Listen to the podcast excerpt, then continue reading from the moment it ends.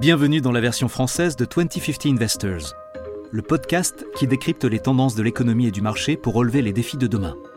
Je suis Coco Agboblois, responsable mondial de la recherche économique, cross-asset et quantitative de Société Générale.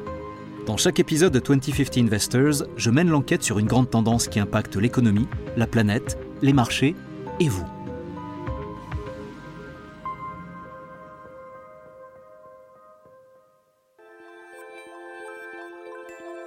Vous êtes-vous déjà demandé d'où venaient toutes les pièces, les composants et les matières premières nécessaires à la construction de votre smartphone? Pour le dire autrement, à quoi ressemble le séquençage de l'ADN de notre cher ami Siri? Euh, non, merci, je te prie de me laisser tranquille Coco. Mais non, ne t'inquiète pas, on ne va pas te faire une autopsie, Siri. Mais écoute bien, comme beaucoup d'autres entreprises de la tech, Apple travaille avec des fournisseurs de 43 pays différents, à travers 6 continents. Et on connaît tous les mécanismes qui ont mené à cette complexité phénoménale des processus de production. J'ai nommé le commerce international et la mondialisation. Elle a pris son essor au XIXe siècle, pour envahir aujourd'hui à peu près tous les pans de notre vie. C'est elle qui a permis aux pays du monde entier de collaborer et de se coordonner pour mettre au point des stratégies logistiques ultra sophistiquées, pour conclure des accords commerciaux et pour les briser parfois. Elle a connu son lot de hauts et de bas de vagues de protectionnisme suivies d'ouverture libérale. Elle a survécu à deux guerres mondiales et à de nombreuses pandémies. Aujourd'hui, elle est partout. Les relations commerciales sont intriquées dans des chaînes d'approvisionnement extrêmement complexes que l'on peut comparer à une toile d'araignée géante encerclant le monde. L'histoire du commerce international me rappelle le roman d'aventure de Jules Verne, Le Tour du monde en 80 jours. Un tour du monde en moins de trois mois, aujourd'hui, ça paraît tout à fait normal. Mais rappelons que Jules Verne a écrit ce livre en 1872. Exactement huit ans après que les premiers navires français ont commencé à transporter des passagers vers l'Amérique. Alors, à cette époque, ça relevait de l'exploit. De toute évidence, cet avènement de la mondialisation et du commerce international a contribué à une augmentation significative du PIB mondial. Il a créé des richesses. Il a sorti des milliards de personnes de la pauvreté il a amélioré le niveau de vie global des populations.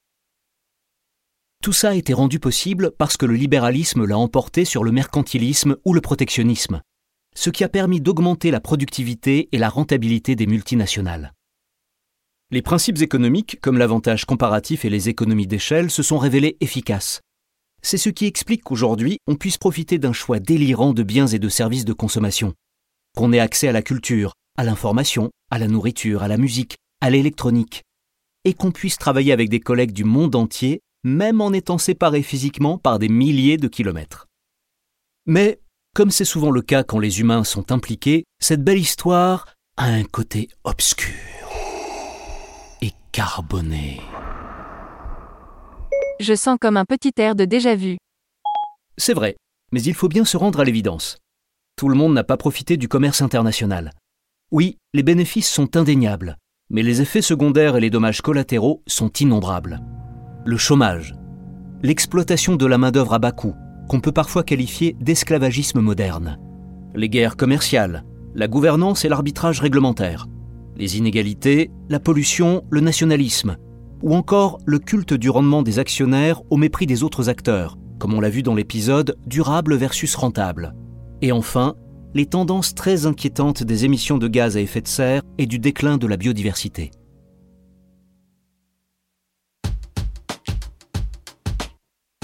Tout ça nous amène aux questions suivantes. Quel est l'avenir du commerce international? Après le Brexit, la guerre en Ukraine et la pandémie de Covid-19, sommes-nous au début de la fin de la mondialisation? Le Phileas Fogg du futur préférera-t-il rester chez lui pour faire le tour du métaverse en 80 secondes? Les tendances actuelles, comme la relocalisation, sont-elles une simple évolution ou portent-elles les graines d'une véritable révolution des réseaux de chaînes d'approvisionnement qui se traduirait par plus de résilience et de durabilité? La réglementation pourra-t-elle décarboner le commerce international? Je pense par exemple à la taxe carbone aux frontières. Enfin, le commerce international aura-t-il un rôle plus stratégique et éthique à jouer pour aider les pays en développement à faire face et à s'adapter aux conséquences désastreuses du changement climatique Démarrons notre enquête. Et commençons par examiner toi, Siri. Après tout, tu es la personnification parfaite de la mondialisation et du commerce international. Moi Vraiment Comment ça? Un petit tour sur le site statista.com montre que les matériaux nécessaires à la fabrication d'un iPhone comprennent l'aluminium, le carbone, le fer, le silicium, le cuivre, le cobalt, l'hydrogène, le chrome et le nickel. Je m'arrête là, mais la liste est longue. Et ces matériaux proviennent du Pérou, du Chili, de la République démocratique du Congo, de Mongolie, etc. Et c'est ça qui me rend exceptionnel? Il faut bien avouer que c'est impressionnant. Ton corps physique, l'iPhone, a été créé par un réseau d'entreprises et de matériaux qui viennent du monde entier. Le processeur, le récepteur sans fil, le modem 5G ont été fabriqués aux États-Unis. L'appareil photo et la mémoire flash au Japon. Le module Wi-Fi et la batterie en Chine. L'écran en Corée du Sud. Et je pourrais continuer longtemps. Il est le fruit de l'extraordinaire capacité des humains à innover, échanger, coopérer et commercer. Mais malheureusement, là aussi on retrouve un péché originel. Tu veux dire, comme la pomme d'Adam et Ève Ou tu parles encore de ma pomme, enfin, de celle de Steve Jobs? Ah ah, bien vu. Mais non, je parle du péché originel des émissions de CO2. De la combustion de combustibles fossiles et de l'augmentation inexorable des émissions de gaz à effet de serre. Le commerce international représente aujourd'hui 20 à 30% des émissions mondiales. Ça fait environ 13 milliards de tonnes d'équivalent CO2, soit la totalité des émissions de gaz à effet de serre de la Chine en un an. Selon le site greenly.earth.com, on peut lire que l'empreinte carbone d'un iPhone 13 s'élève à 64 kg d'équivalent CO2. Euh, pardon, mais cela reste moins qu'un kilo de bœuf. Si je me rappelle bien ton épisode calories sans carbone, un kilo de bœuf dégage 71 kg d'équivalent CO2 d'après le site ourworldindata.org. Bien envoyé. Il ne me reste plus qu'à devenir végétarien. Mais reprenons. Pour citer le philosophe du XIXe siècle Georges Santayana, Pour connaître votre avenir, vous devez connaître votre passé. Alors, pour connaître l'avenir du commerce, on va d'abord essayer de mieux comprendre son histoire. Ok, on commence par quoi? Eh bien, tout à l'heure, on a parlé de Jules Verne. Ça me paraît être un bon début, non? Que dirais-tu de retrouver Phileas Fogg en 1872 et de faire un petit voyage autour du monde en 80 secondes? Je prépare la DeLorean de retour vers le futur? Oui, bonne idée. Quand le fameux roman de Jules Verne est publié, une évolution majeure est en cours. Des progrès technologiques inouïs ont été accomplis, qui permettent de voyager toujours plus vite et toujours plus loin. C'est le début du tourisme. C'est l'époque des premières grandes croisières. Soudain, l'idée de faire le tour du monde est possible. En tout cas, ce n'est plus un exploit réservé aux aventuriers les plus téméraires. Et ceci grâce à trois réalisations majeures. La première, l'inauguration du premier chemin de fer transcontinental aux États-Unis en 1869. La deuxième, la jonction des réseaux de chemin de fer indiens dans tout le sous-continent en 1870. Et la troisième, l'ouverture du canal de Suez en 1869. Tu es prête, Siri? Prends place dans la DeLorean. Attends, je saisis l'heure et la destination pour ce voyage. C'est parti. Londres, Reform Club. Nous sommes le 2 octobre 1872.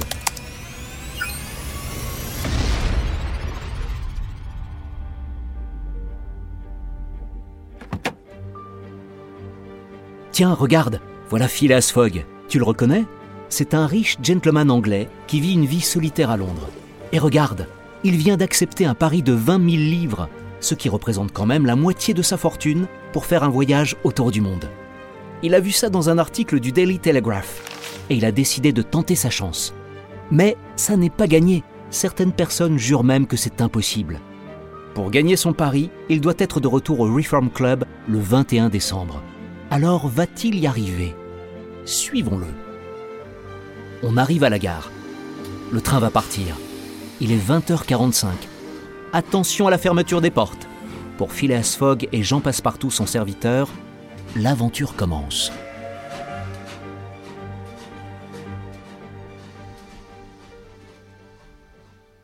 C'est parti pour notre tour du monde en 80 secondes. Oui, on est dans un podcast après tout. Première étape, de Londres à Suez. On prend le train jusqu'à Brindisi en Italie, via Turin. Puis on rejoint la mer Méditerranée et on monte dans un beau bateau à vapeur. 7 jours. Deuxième étape, de Suez à Bombay. Encore un bateau à vapeur pour traverser la mer Rouge et l'océan Indien. 13 jours. Ensuite, il nous faut encore 3 jours pour relier Bombay à Calcutta. De Calcutta à Hong Kong, en passant par la mer de Chine méridionale, 13 jours. De Hong Kong à Yokohama, Japon, 6 jours. De Yokohama à San Francisco via l'océan Pacifique, 22 jours. San Francisco à New York, 7 jours. Et enfin la dernière liaison de New York à Londres, 9 jours. On a réussi 80 jours en 80 secondes. Bon, leur plan à eux ne s'est pas toujours déroulé exactement comme prévu. Mais au final, ils sont arrivés à bon port. Et c'est bien ce qui compte. Dire que un siècle et demi plus tard, le Guinness des records enregistrait le tour du monde le plus rapide, avec une durée de 3 jours, 14 heures et 46 minutes. C'est vrai. Et pour les astronautes de la Station spatiale internationale, c'est encore plus fou. Ils ne mettront que 93 minutes pour faire le tour des 40 000 km de circonférence de la Terre à une vitesse de 27 000 km/h. Mais vous vous demandez peut-être pourquoi on vient de faire ce petit voyage sur les traces de Phileas Fogg. C'est parce que ce périple nous donne une bonne idée du chemin parcouru chaque minute de chaque jour, 24 heures sur 24 et 7 jours sur 7, par les composants nécessaires à la construction d'une voiture ou d'un Boeing 747. Bref, par toutes les ressources agricoles ou minérales qui sont échangées dans le monde entier, mais aussi par les produits qu'on commande sur Amazon, par des milliards de personnes tous les jours, et, bien sûr, par les biens immatériels, les transactions financières, les flux d'informations et les idées qui traversent les frontières à une vitesse de plus en plus vertigineuse. Et si tu nous donnais des vrais chiffres sur le commerce international, au lieu de te baser sur un roman? Ok, ok. D'après le site statista.com, le commerce mondial se chiffre aujourd'hui à 22,3 000 milliards de dollars américains. Oui, c'est un record historique. Il représente tout de même 25% du PIB mondial. J'ai trouvé des pistes intéressantes sur le site ourworldindata.org, dans un article intitulé Commerce et mondialisation. Voici ce qu'il faut retenir. D'un point de vue historique, déjà, on considère qu'il y a eu deux vagues de mondialisation. La première vague a commencé au XIXe siècle et s'est terminée avec le début de la Première Guerre mondiale. La deuxième vague a commencé après la Seconde Guerre mondiale et se poursuit encore aujourd'hui. Deuxième piste, quand on parle de transactions commerciales, on parle des biens, mais aussi des services, comme le tourisme ou les transactions financières. 30% de la valeur des exportations mondiales provient d'intrants étrangers. Enfin, deux théories économiques importantes, qu'on a évoquées au début de l'épisode, ont joué un rôle majeur pour promouvoir le commerce international. La première, c'est le principe de l'avantage comparatif. Il se base sur les thèses de l'école de pensée économique classique, fondée par le Britannique Adam Smith au XVIIIe siècle, et consignée dans son célèbre ouvrage La richesse des nations.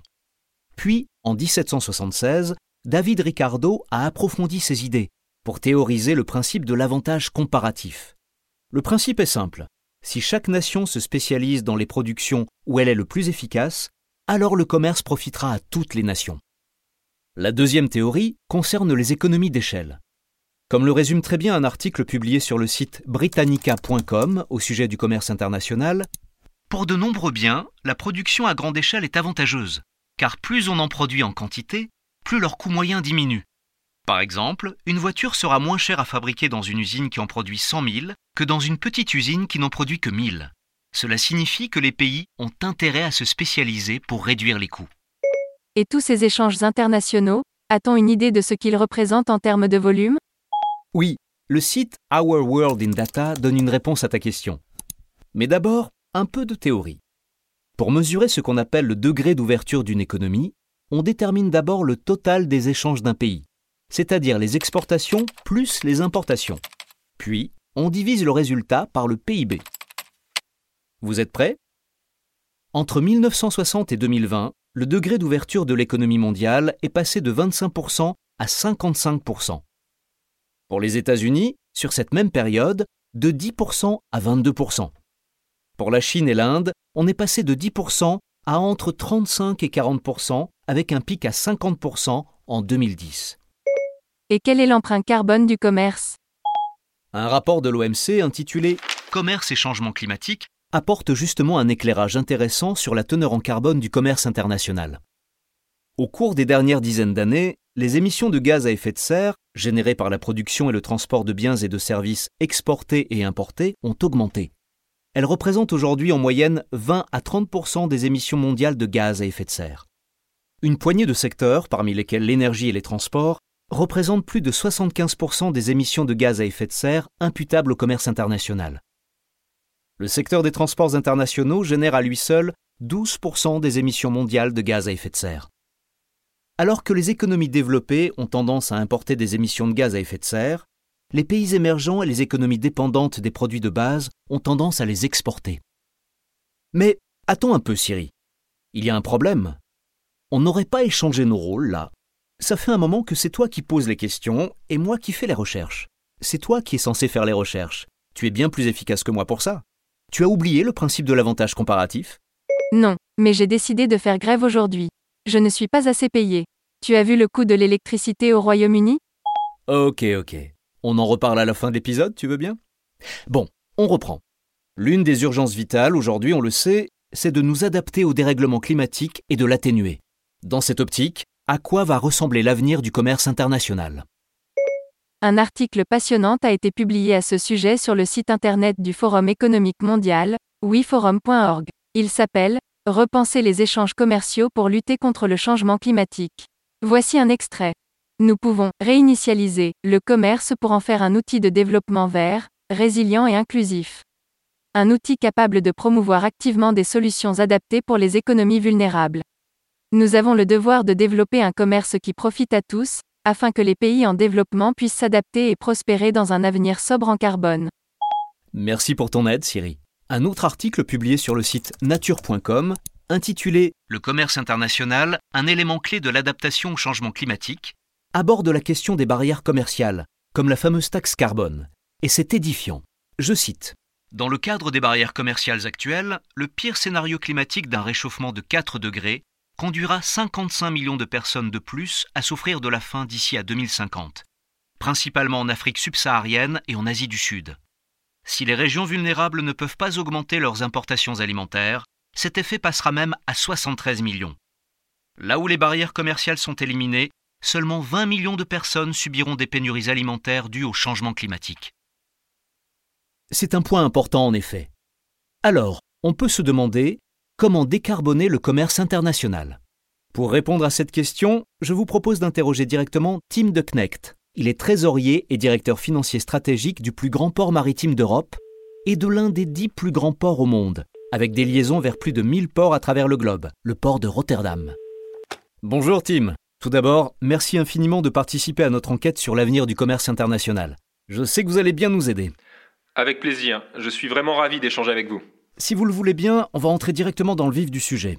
À votre avis, comment peut-on décarboner le commerce international et en particulier le secteur du transport maritime?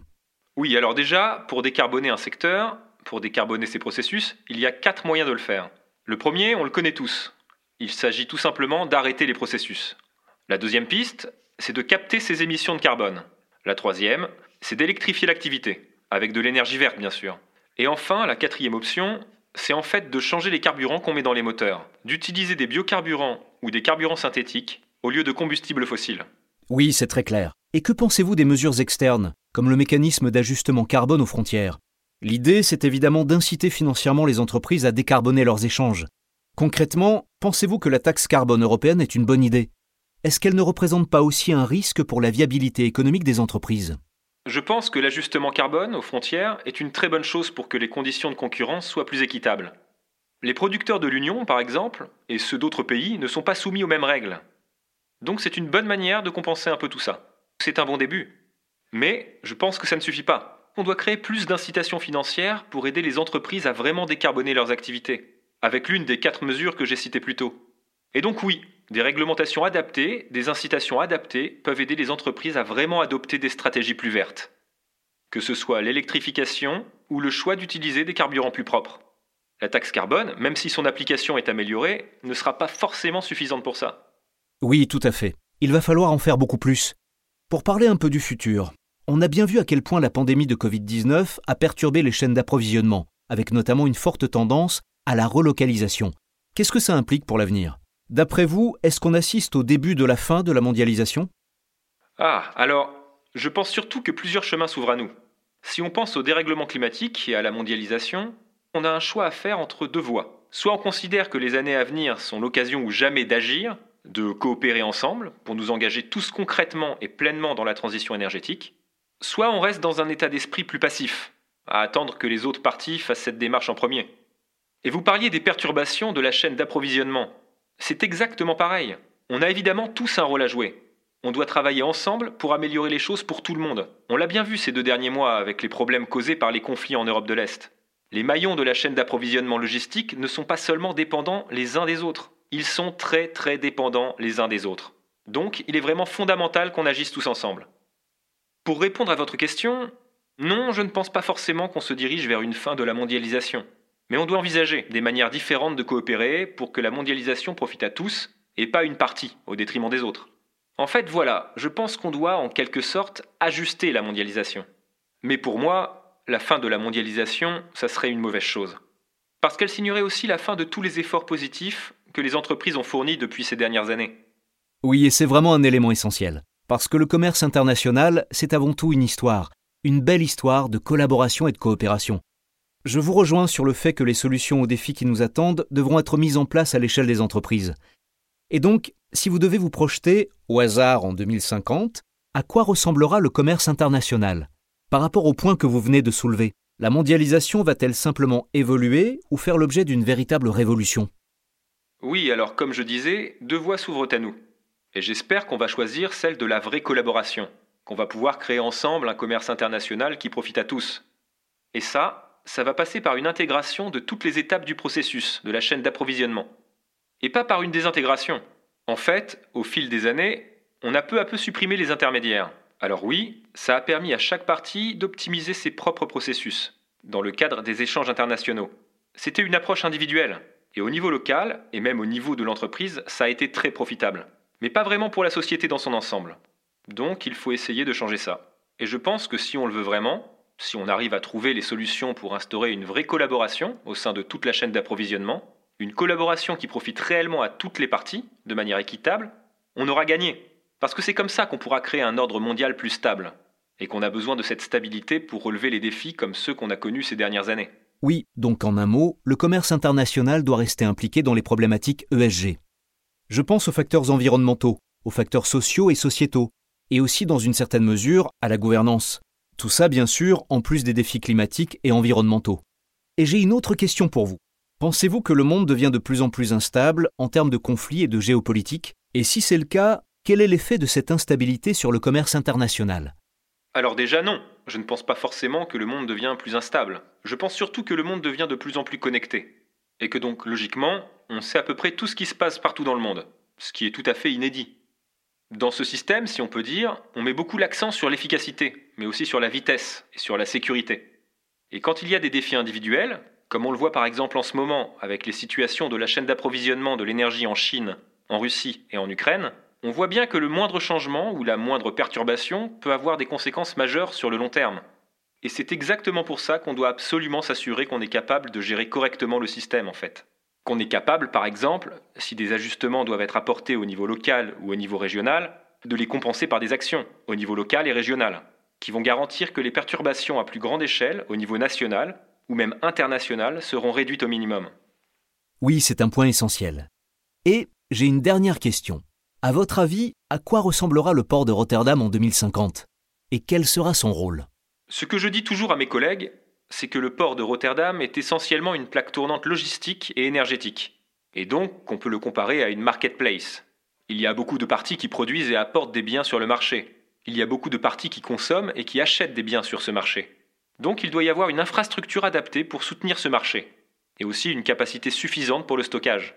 Donc ce que j'espère, c'est que le marché qu'on a créé, le marché physique et numérique qu'on a créé, jouera un rôle similaire à l'avenir, qu'il permettra aux gens et aux entreprises de prospérer, de gagner de l'argent, et que ça se fera en harmonie avec les défis climatiques, sociaux et de gouvernance qu'on rencontre depuis deux ans, et qu'on va devoir relever dans les 10, 20, 30 prochaines années.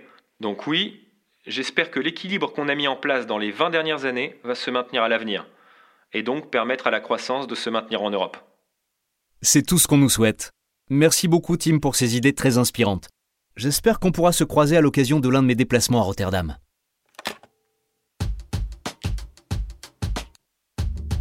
Si je devais retenir une chose de cette enquête, c'est la suivante. Malgré ses inconvénients, le commerce international est avant tout une question de coopération mondiale. Et son avenir va dépendre de la capacité des générations futures à collaborer et à relever les défis de demain. Pour conclure, j'ai envie de citer un poète anglais du XVIIe siècle, John Donne. Nul homme n'est une île entière en elle-même. Tout homme est un morceau du continent.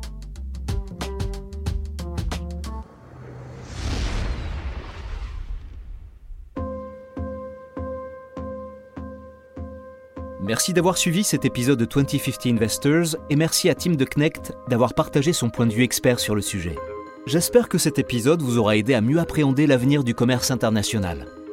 2050 Investors est disponible sur toutes les plateformes de podcast et de streaming.